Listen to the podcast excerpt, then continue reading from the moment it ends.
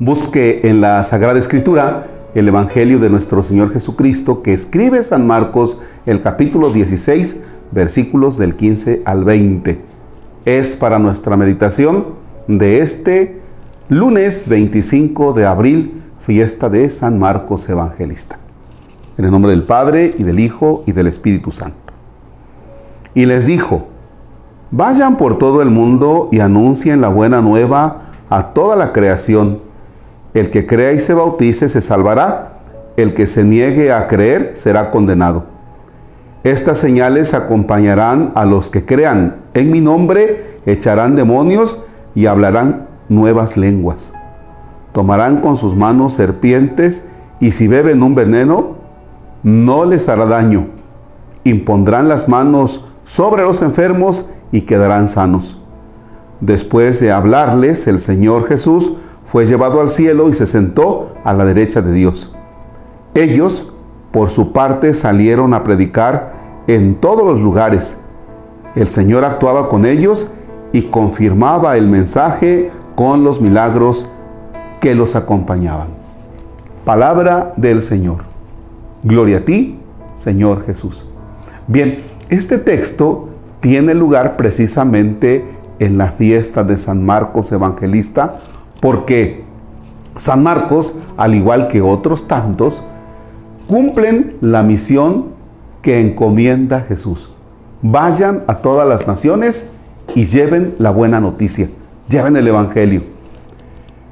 Esto de ir a todas las naciones y llevar la buena noticia, llevar el Evangelio, ya lo hemos comentado, pero va de nuevo para que vayamos reafirmando nosotros el compromiso que tenemos también como bautizados para hacer presente el reino de Dios en este mundo. Fíjense, pensaríamos que los apóstoles son los privilegiados o los mandados a llevar la buena noticia. Pues no, sino más bien todos nosotros los bautizados. En la noche de la vigilia pascual y en los días de la Pascua hemos estado recordando el sacramento de nuestro bautismo.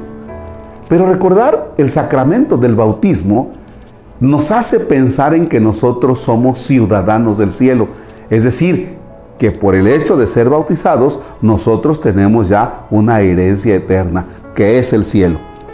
Cuando el sacerdote nos bautizó, eh, le dijeron a nuestros papás, Ustedes se alegraron con el nacimiento de este niño, por ejemplo, mi nombre, Marcos, este, se alegraron con el nacimiento de Marcos y ahora con el bautismo nos alegramos porque Él nace a la vida eterna. Y eso, eso es para todos, para todos los bautizados.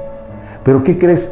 No solamente tenemos el derecho a la vida eterna, sino que tenemos el deber, la obligación, nosotros por el bautismo somos enviados a hacer presente a Dios en el mundo de hoy, en la historia de hoy, a transformar las realidades de hoy y transformar esas realidades desde nuestra vida. ¿Y cómo?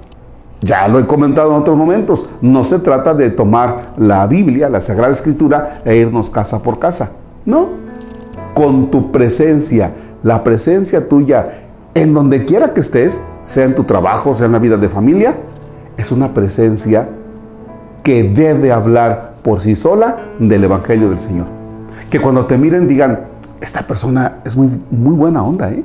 Oye, este es muy derecho. Oye, este es muy honesto. Oye, esta persona es muy dedicada. ¿De dónde? Ah, porque fíjate que es una persona muy comprometida con Dios. A veces pensamos que somos muy religiosos porque tenemos muchas imágenes de santos en el hogar. Y no, no, no, no. Ser muy religioso no es cuántas imágenes de santos tengas en el lugar. Ser muy religioso es que tú realmente lleves un estilo de vida de acuerdo al Evangelio a tal grado que tu presencia transforme otras realidades. Y eso brota de tu bautismo, de que tú has sido enviado. ¿Cómo? Así como el evangelista San Marcos es enviado y los apóstoles, así también nosotros en el mundo de hoy. Padre nuestro que estás en el cielo, santificado sea tu nombre. Venga a nosotros tu reino. hágase tu voluntad en la tierra como en el cielo. Danos hoy nuestro pan de cada día. Perdona nuestras ofensas como también nosotros perdonamos a los que nos ofenden. No nos dejes caer en tentación y líbranos del mal. El Señor esté con ustedes. La bendición de Dios Todopoderoso, Padre, Hijo y Espíritu Santo desciende y permanezca para siempre. Amén.